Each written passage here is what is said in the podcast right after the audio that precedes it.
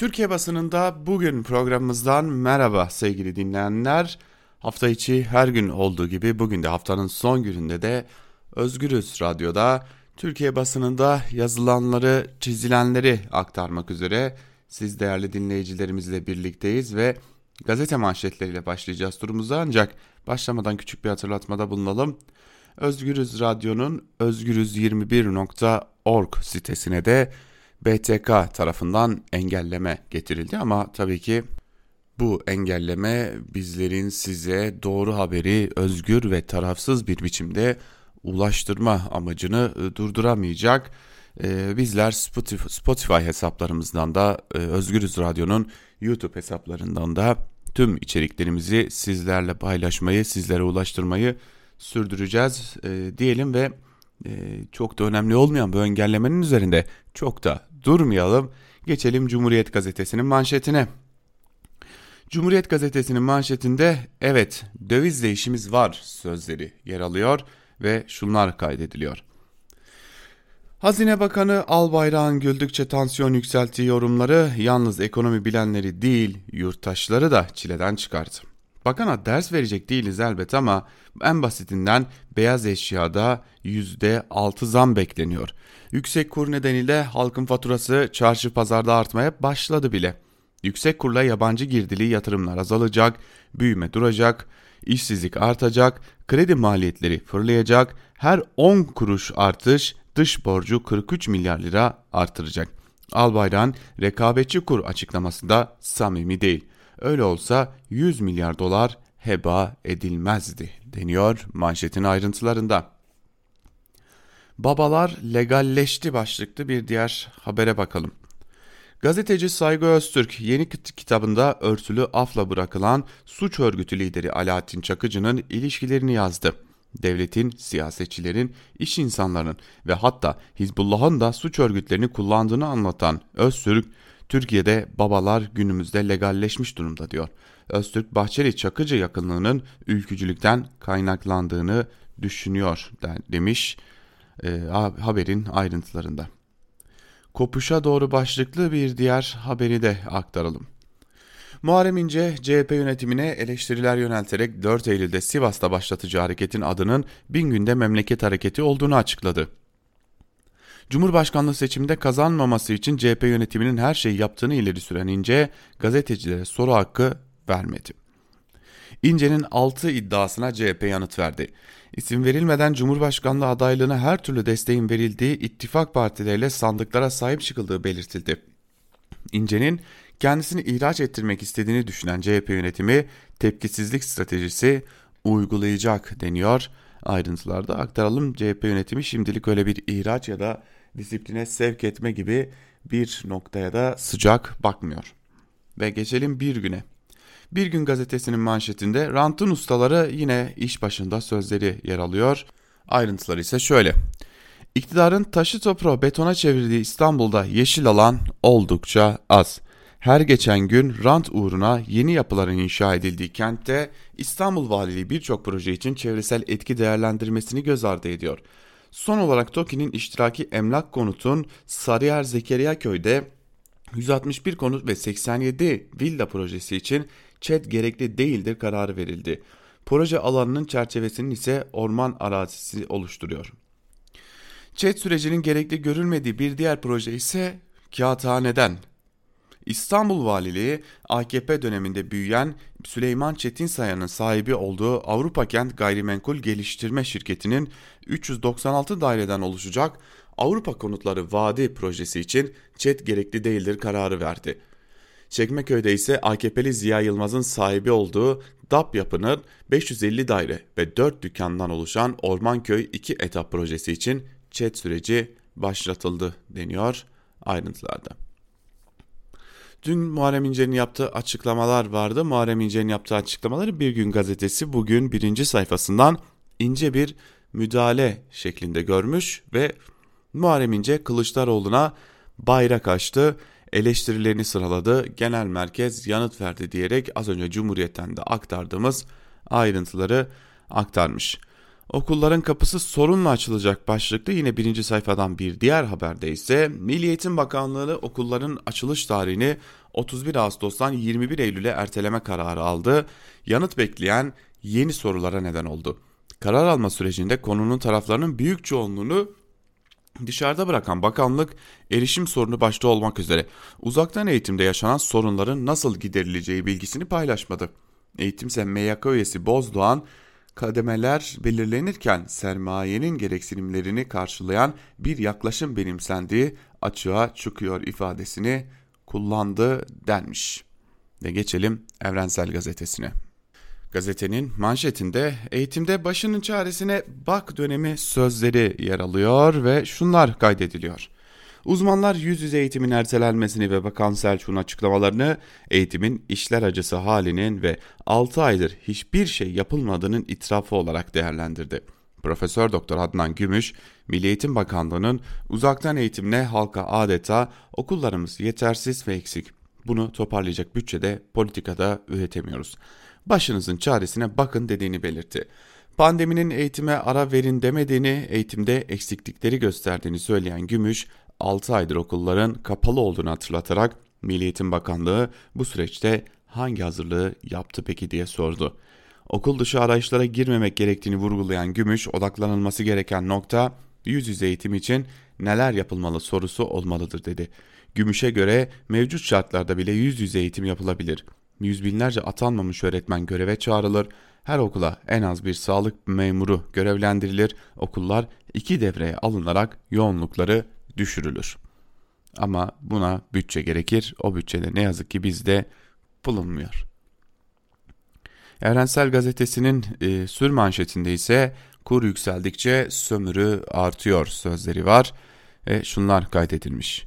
Ekonomi politikçi Profesör Doktor Mustafa Durmuş, döviz kurundaki son yükselişin başta emekçiler olmak üzere toplumun çeşitli kesimleri üzerinde yoksullaştırıcı etkileri olacağını belirtti.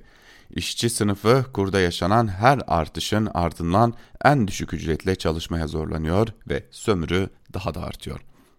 Mega projelerde verilen döviz garantileri nedeniyle dolar kuru 10 kuruş arttığında ülkenin cinsinden borcu 14.6 milyar TL, dış borcu 43 milyar lira büyüyor. Bununla beraber sadece şehir hastanelerinde toplam 142.2 milyar dolarlık hizmet alım ve kiralama bedeli de kur artışıyla Türk lirası cinsinden %7 arttı deniyor ayrıntılarda. Yani toparlayacak olursak öyle rakamları falan bir köşeye bırakalım da hani rakamlar falan kafa karıştırıcıdır. Ee, hepimiz de rakamların dilinden anlamak zorunda değiliz. Ee, şahsen Rakamlar önemlidir tabii ki rakamları burada asla ve asla küçümsemiyorum. Ee, ekonomistler de e, elbette ki bu konuda çok çok çok değerli işler yapıyorlar ama hani gelin rakamlardan sıyrılarak şunu söyleyelim. Yani yanmışız, bitmişiz, ağlayanımız yok.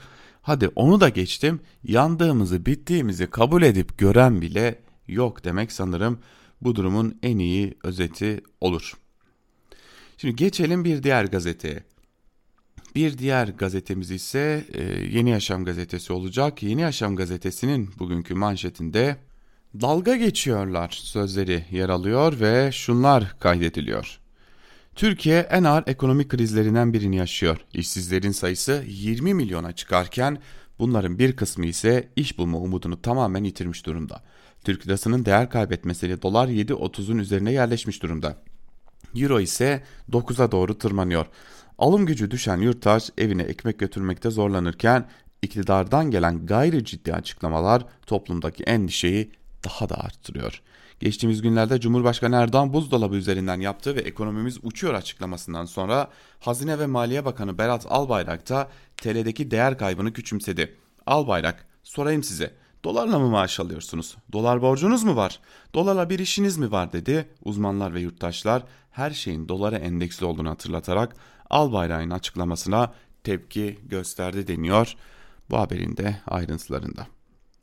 Fransa devrede başlıklı bir diğer haberde de hem Doğu Akdeniz'deki krize değinilmiş hem de Doğu Akdeniz'deki bu krize ilişkin olarak Fransa'nın e, burada devreye girdiğini, güçlerini buraya gönderdiğini, tatbikatlar gerçekleştirdiğini belirtmiş Yeni Yaşam gazetesi. Tabi burada bir diğer önemli ayrıntıyı da atlamayalım. Dün Amerika Birleşik Devletleri'nden Pentagon'dan bir açıklama geldi ve Pentagon dedi ki e, bakın buradaki bu tatbikattan Yunanistan ile Fransa'nın yaptığı tatbikattan endişeliyiz. Zira hem Fransa hem de Türkiye bizler için NATO'daki önemli müttefiklerden biri olarak yer almaktadır dedi ve buradaki e, endişesini dile getirdi. Şimdi bu da önemli bir diğer e, nokta. Tabi bu arada Fransa e, Türkiye'nin e, Irak Kürdistan bölgesel yönetimindeki e, hava saldırılarını da kınadı ve buradaki e, egemenlik haklarının da ihlal edildiğini dile getirmiş oldu. Fransa ile Türkiye arasındaki iplerin de e, ne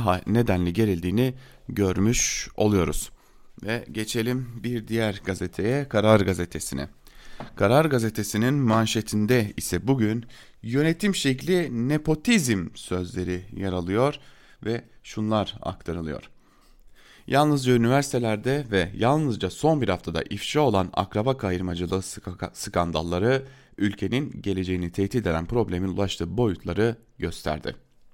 Akademide artık normal görülen tehlikeli anlayışın ulaştığı boyut, ehliyet ve liyakat gibi temel yönetim ilkelerinden ne kadar uzak düştüğümüzün somut kanıtları oldu. Şimdi bakalım neden bu sözleri söylemiş Karar Gazetesi? E, Düzce Üniversitesi'nin diyetisyen kadrosuna daha yüksek KPSS puanlı adaylar olmasına rağmen dekanın kızı seçildi. Rektörün eşi üniversitede doktor öğretim üyesi, oğlu ise mimarlık fakültesinde araştırma görevlisi olarak göreve başladı. Burası da Batman Üniversitesi. Ee, Karadeniz Teknik Üniversitesi rektörlüğü Süleyman Baykal. Rektörün 3 kızı bir damadı üniversite öğretim üyesi olarak yerleştirildi. Rektörün yeğeni de tıp fakültesinde görevli. Pamukkale Üniversitesi'nde personel daire başkanlığı için kriterleri karşılayan tek isim rektörün eşi oldu. Skandal açığa çıkınca rektör uzaklaştırıldı.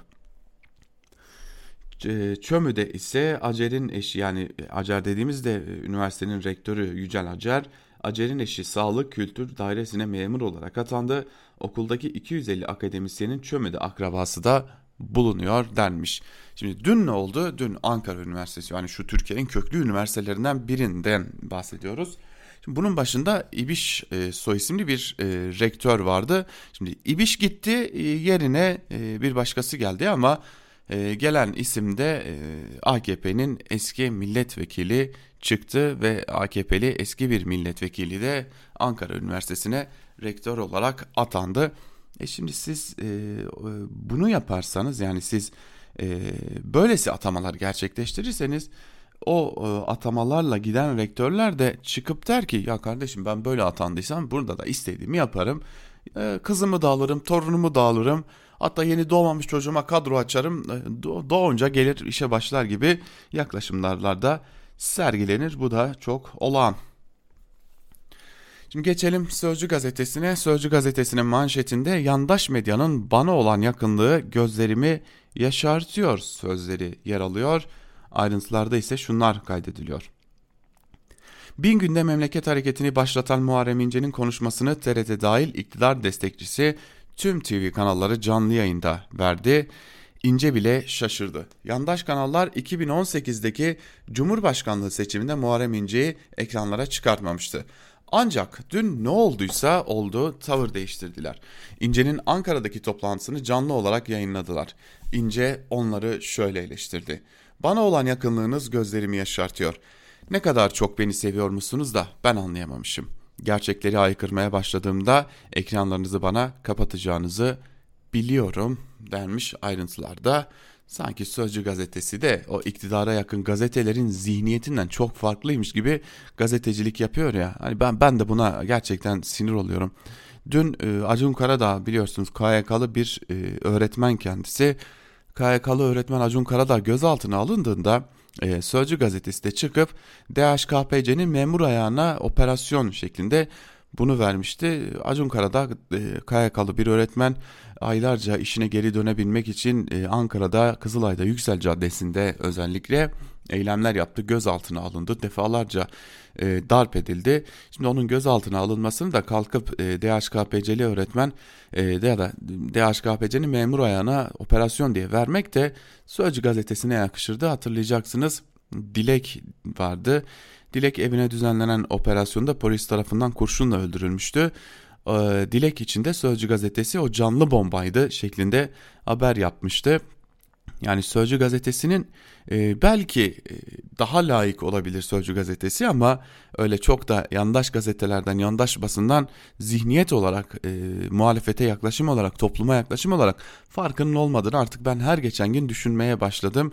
E, baktığınızda Sözcü gazetesinde tek bir HDP'liyi bulamazsınız. CHP içerisindeki tek bir e, daha çok solda duran insanı bulamazsınız. E, yani çok da farkınız yoktur. E, öyle söyleyeyim. Siz de birilerine gazetenizi kapatmış durumdasınız. Onu da bilin yani. E, sadece kalkıp da buradan iktidara yakın basını eleştirecek değiliz. Herkese dair bir eleştiri var yani. Evet iktidara yakın gazete demişken artık bir de o iktidara yakın gazetelere geçelim. Geçelim Hürriyet'e. Hürriyet'in manşetinde Ayşe böyle kurtuldu sözleri yer alıyor ve ayrıntılarda şunlar kaydediliyor. Ayrıldığı eşi Ayşe O'yu öldürmek için Ankara'daki cezaevinden firar eden Ecevit Kıymaz, Yozgat Sorgun'da eski eşinin oturduğu adresi ararken yakalandı. Yozgat ve Ankara polisi ortak çalışma başlattı. Kıymaz Yozgat'ın Sorgun ilçesinde olduğu anlaşıldı. İlçenin giriş ve çıkışını tutan polis çok sayıda adresi aradı. Kıymaz eski eşinin oturduğu cadde üzerinde adres ararken yakalandı. Üzerinden Ayşe O'nun adresi çıktı. O zaman soralım. Şimdi bu yakalanan şahıs cinayette teşebbüsten yargılanacak mı yargılanmayacak mı? Çünkü bu şahsın cinayette teşebbüsten yargılanması lazım. Yani gidip de yani cezaevinden firar edecek, kalkacak, gidecek Yozgat'a. Yozgat'ta e, evli olduğu, eski evli olduğu kadını, kadının adresini bulacak ve sadece kendisiyle konuşacak. Bunun ihtimal dahilinde olmadığını biliyoruz. E, ve burada bir cinayet e, hazırlığının olduğunu da görüyoruz. E, işte 6284 böyle önemli. İşte İstanbul Sözleşmesi bu nedenle de önemli. Bunu da aktarmış olalım. Şimdi hemen altında kadınlar adına kınıyorum başlıklı bir haber var. Cumhurbaşkanı Erdoğan yeni akit yazarı Abdurrahman Dilipak'ın İstanbul Sözleşmesi'ni savunan AKP'li kadınlara hakaret içen yazısına sert çıktı. Emine Erdoğan ve partili kadınların ayakta alkışladığı konuşmada Erdoğan şöyle söyledi. AKP'nin kadınları için AKP'nin papatyaları gibi yakıştırmalarla, yeşil sermaye gibi yaklaşımlarla ağzıma almaktan edep ediyoruz. Kür, küfri bir ifadeyi kullanma, kullanma, kullanarak yakıştırmaların içine giren köşe yazarlarını da tüm kadın kollarım adına ve tüm kadınlar adına kendilerini kınıyorum. Her türlü mücadeleye saygı gösteririz ama kadınların onuruna, iffetine yönelik en küçük saldırıya da müsaade etmeyiz demiş Erdoğan da Dilipak'ta o zihniyetiyle kala kalmış oldu böylelikle ortada. Ha, bu arada hala Dilipak hala ben fahişe demedim demiyor. Ben AKP'li kadınlara fahişe demedim diyor. Yani hala o ucuz o pespaye zihniyetiyle yazmaya da devam ediyor. O koca koca parmaklarıyla da yazmaya devam ediyor Dilipak. Ve geçelim milliyete. Milliyetin manşetinde Rus aşısı tutar mı sözleri var. Ayrıntılarda ise şunlar kaydedilmiş.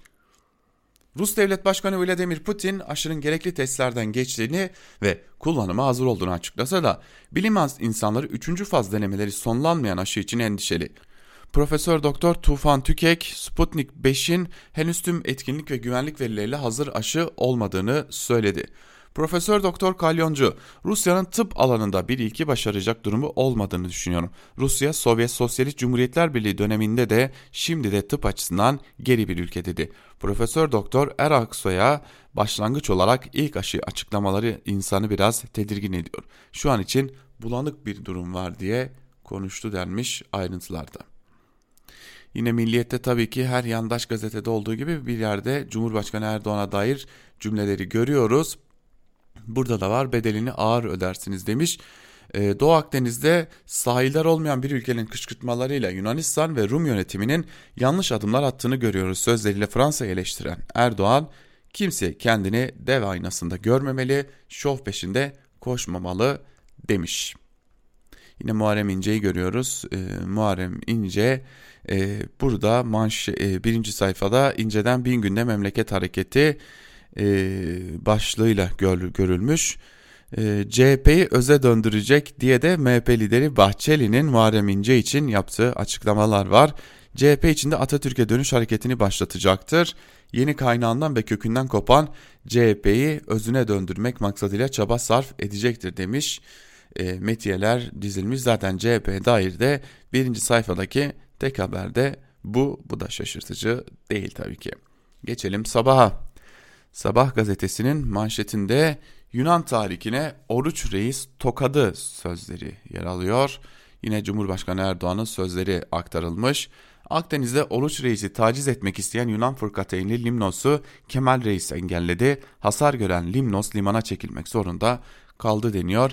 Bakalım bu şey ne, nereye kadar sürecek? Yani bunun üzerinden bu yaratılan bu hamaset ortamı yani yapıyoruz, ediyoruz e, yakıyoruz, yıkıyoruz, e, üstünden geçiyoruz. E, bir biçimde kahramanlıklarımız var. Hamaseti nereye kadar devam edecek? Daha önemlisi bu hamasetin altından neler e, çıkacak? Bakalım neler gelecek? E, neler olacak bunları da göreceğiz. Yine Sabah gazetesinin birinci sayfasında tabii ki tam bağımsız ekonomiye destek yağmuru şeklinde bir haber var ve burada Berat Albayrak'ı görüyoruz. Ekonomiye yönelik kötü niyetli algı operasyonlarına dikkat çeken Hazine ve Maliye Bakanı Berat Albayrak'a destek yağdı. Albayrak'ın mesajları sosyal medyada tam bağımsız ekonomi etiketi üzerinden yapılan paylaşımlarla TT oldu. Vatandaşlar Albayrak'ın açıklamalarına tam destek verdi deniyor ayrıntılarda. Valla ben e, sosyal medyayı çok yakından takip ediyorum ama şöyle söyleyeyim. E, bir diğer yandan da neredeyse haftada iki defa e, Albayrak istifa şeklinde Albayrak istifa etmelidir. Yeter artık Albayrak diyerek de e, bir biçimde çeşitli e, titiler görüyoruz ama onları nedense Sabah gazetesinde göremiyoruz. Ve geçelim Yeni Şafak'a okumaktan artık en sinir duyduğum iki gazeteden birine bedelini ağır ödersiniz sözleri Yeni Şafak'ta da yer alıyor. Ee, yine Cumhurbaşkanı Erdoğan'ın Doğu Akdeniz konusunda yaptığı açıklamalar Fransa'ya ve Yunanistan'a e, verdiği e, verdiği daha doğrusu yaptığı eleştiriler ve yaptığı çağrılar var e, Yeni Şafak'ın birinci sayfasında. Ne ilginçtir ki Yeni Şafak'ın birinci sayfasında Muharrem İnce de yer alıyor ve bana yalan söyletmek istediler başlığıyla yer alıyor.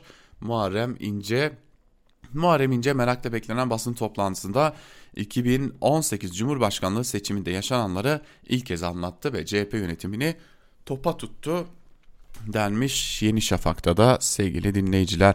Başka neler var ona bakalım. E, Türk köyüne asker gönderdi başlıklı bir haber var. 8 ee, Türk okulun kapatılmasından sonra Yunan komandoları İskeçe'nin Gökçepınar köyünde tam teçhizatlı eğitim yaptı. Bizim köylere bugüne kadar silahlı asker girmedi bu ilk defa oluyor diyen Birlik Gazetesi Genel Yayın Yönetmeni İlhan Tahsin azınlığa gözdağı verilmek istendiğini söyledi deniyor. Neyse ki Türkiye'de e, gözdağı verilecek bir azınlık yok e, çünkü hepsi zaten bitirildi. Akit'e bakalım. Akit'in manşetinde kimse kendisini dev aynasında görmesin sözleri yer alıyor yine Erdoğan manşete taşınmış belki de biraz da e, özür mahiyetinde. Partinin genişletilmiş il başkanları toplantısında konuşan Cumhurbaşkanı Erdoğan, Doğu Akdeniz'de yaşanan gerginliğin sebebinin Yunan-Rum zihniyeti olduğunu ifade ederek kimse kendini dev aynasında görmemeli. Açık, net konuşuyorum. Şov peşinde de koşulmamalı. Bizim kimsenin hakkında gözümüz yok ancak hiçbir ülkeye de hakkımızı yedirmeyiz dedi. Şimdi bakıyorum Cumhurbaşkanı Erdoğan'ın e, sözleri e, nerelerden aktarılmış özellikle İstanbul Sözleşmesi'ne dair sözlerini buldum. AKP'nin kuruluş yıl dönümü vesilesiyle gerçekleşen törende son günlerde tartışmalara yol açan İstanbul Sözleşmesi'ne de değinen Başkan Erdoğan, ailenin temeline dinamit koyan hiçbir anlayış, hiçbir düzenleme, hiçbir ideoloji insani olmadığı gibi meşruda değildir dedi. Söz konusu sözleşmeyi değerlere düşmanlık aracına dönüştüren sapkın çevrelere bu arada sapkın sizsiniz onu bir söyleyeyim de meydanı bırakmayacaklarını söyleyen Başkan Erdoğan yaşanan son tartışmalar içinde küfrü bir ifadeyi kullanmak suretiyle bu tür yakıştırmaların içine giren köşe yazarlarını tüm kadın kolların ve kadınlar adına kınıyorum ifadelerini kullandı. Acaba o köşe yazarları kimin köşe yazarları? Neyse Akit'e günlük sindirlenmemizi de yaptığımıza göre günlük e, sindirimizi de attığımıza göre Akit'le birlikte artık günün öne çıkan yorumlarına geçebiliriz. İşte Akit'i bu yüzden seviyorum sevgili dinleyiciler. Yani e, hepimiz güne sinirli başlayabiliyoruz. Hepimiz güne gergin başlayabiliyoruz. Ama e, ben Akit'i okuyup onlara bütün sinirimi boşalttıktan sonra gün içerisinde artık hiçbir şeye sinirlenmeyecek hale geliyorum. Tavsiye ederim. Evet günün öne çıkan yazarlarına ilk olarak kiminle başlıyoruz? Ee, Yalçın Karatepe ile başlıyoruz. Yalçın Karatepe dövize erişmeyi zorlaştırmak sorunları artırır başlıklı bir yazı kaleme almış ve yazısının bir bölümünde de şunları kaydetmiş. Bu hafta Merkez Bankası tarafından açıklanan ve bankaların nelerden ücret alabileceklerini düzenleyen mevzuata göre artık sahip olduğunuz dövizi bankanızdan nakit olarak çekmek istediğinizde bankanın sizden ek bir ücret talep etmesine de imkan verildi. Diğer bir ifadeyle bankaya yatırdığınız dövizi bankadan geri çekecekseniz bir bedel ödemek zorunda kalabilirsiniz. Anlaşılır gibi değil. Kendi paranız karşılığında komisyon ödeyeceksiniz. Acaba böyle bir düzenlemeye neden ihtiyaç duydular? Bunun yanıtı gayet açık. Nakit olarak döviz sahibi olmayı pahalı kılmaya çalışıyorlar. Çünkü mevduatlarda kayıt olarak gördüğünüz dövizlerin yeterli miktarda nakit olarak karşılığı yok. Bugün herhangi bir bankadan döviz almak istediğinizde size hemen satıyorlar ancak o sattıkları döviz kaydı olarak var. Bankalar döviz satışlarından kaynaklanan yükümlülüklerini de büyük ölçüde türev ürünler ile karşılıyorlar. Durum böyle olunca kaydı olanı efektife yani nakde dönüştürmek için de ek bir bedel talep etmeye etmelerine izin verildi. Parasını bankalarda tutan vatandaşlar haklı olarak bankalara güvenir. Bankaların arka tarafa yaptıkları türev ürünler gibi karmaşık finansal işlemleri bilmezler ve bilmeleri de gerekmez. O bankaların işidir. Ama şimdi vatandaşın dövize nakit olarak erişimlerine bir komisyon getirilmesi vatandaşa şu mesajı vermektedir. Kaydı olarak tutulan döviz hesaplarının yeterli miktarda nakdi karşılığı yoktur. Bu mesaj oldukça tehlikelidir. Bankalarda döviz hesabı olanlar artık sorgulamak isteyeceklerdir. Belki tedirgin bile olacaklardır diyor Yalçın Karatepe yazısının bir bölümünde ve sanırım e, çok ciddi bir probleme işaret ediyor. Devam edelim şu döviz meselesini biraz daha konuşalım dilerseniz. E, bu konuya dair bir diğer yazıyı paylaşalım sizlerle. Sözcü gazetesinden Murat Muratoğlu'nun yazısına bakalım. Dolarla mı maaş alıyorsunuz diye soruyor. Yazısının başlığında Murat Muratoğlu ve bir bölümünde şunları kaydediyor. Gönlümün efendisi Berat Albayrak günler sonra yüzünü gösterdi. Yandaş Haber kanalında canlı yayında. Saltanatın sunucusu ben ekonomiden anlamam diye başladı. Berat Bey sorun değil ben de anlamıyorum demesi gerekirken hiç o konuya değinmeden fasulyeden soruları cevapladı. Doların yükselişinde endişelenmeli miyiz sorusuna Berat Bey dolarla mı maaş alıyorsunuz diye cevap verdi. Pişekar hayır dedi. Şahsen o zaman geçmiş olsun cevabını yapıştırırdım ama Berat Bey dolar borcunuz mu var dolarla bir işiniz mi var diye devam etti. Elimdeki kahveyi bilgisayara döktüm o anda. İthal ediliyor kahvede bilgisayarda. Dolarla. Nitekim soruları soran dolarla maaş alsa endişelenmek yerine göbek atardı. Bana ithal edilmeyen tek bir şey söylesenize çekimin yapıldığı stüdyoda. İzlediğimiz televizyon yerli marka bile olsa parçaları yurt dışından getirilip birleştiriliyor burada. Bırak doları geç Bulgar levasına. Bir leva 4.40 Türk lirası seviyesine çıktı. Maaşını leva ile alan var mı? Türk lirasının neden durmadan değer kaybettiğini soramadı. Dolar endeksi yani doların fiyatı dünya piyasalarında son 28 yılın en düşüğünde. Türk lirası neredeyse doların yendiği tek para birimi. Kutlarım emeği geçen herkesi. Sunucu da ahmak değil, ahmak değil ki. Daha yeni dolar arttığı için benzine 23 kuruş zam geldi. Elbette petrolü, doğalgazı, ham maddeleri dolar ile alıyoruz diyecek bilgiye sahip. Ancak o yüreğe sahip değil. Oysa o makama ekonomiden çok iyi anladığınız için mi getirildiniz diye sorsa ne cevap verecekti acaba? Sorabilir mi? Saf olma diyor yazısının bir bölümünde Murat Muratoğlu. Biz bu döviz işini daha çok konuşacağız sevgili dinleyiciler. Yani bu döviz işi bizim canımızı daha çok yakacak ve daha çok işlerle e, işlerde karşımıza gelecek. Bakalım daha nelerle karşılaşacağız bu konuda. Devam edelim yazılarımıza. Ben e, bir, bir dolar yazısı daha paylaşmak istiyorum ama sizlerle. İbrahim Kahveci Karar Gazetesi'nden e, yazılarını da zevkle takip ettiğim bir isim İbrahim Kahveci. E, şunu söylüyor yazısının başında. Maaş TL ama ödemeler dolar. Ve bir bölümünde de şunları kaydediyor. Ben şirketlerimde imzalıyorum. Ben de imzalarım. Hazine garantili borçları ben de imzalarım. Kendi şirketlerinde yaptığı bütün işler hazine garantili. Bu açıklama Türkiye Futbol Federasyonu Başkanı Nihat Özdemir'e cevaben Fenerbahçe Spor Kulübü Başkanı Ali Koç tarafından söylendi.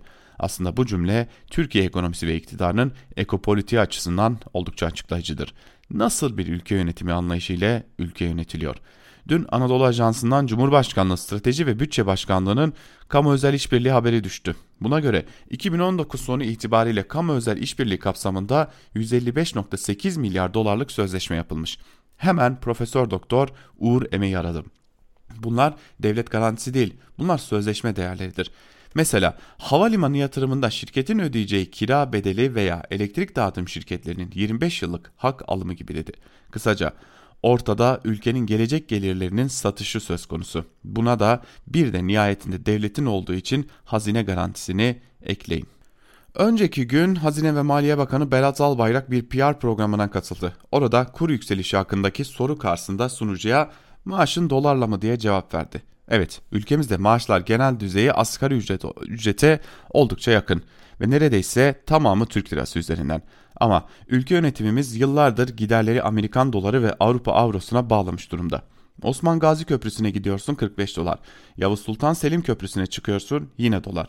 Avrasya Tüneli'ne geliyorsun karşında yine dolar tabelası.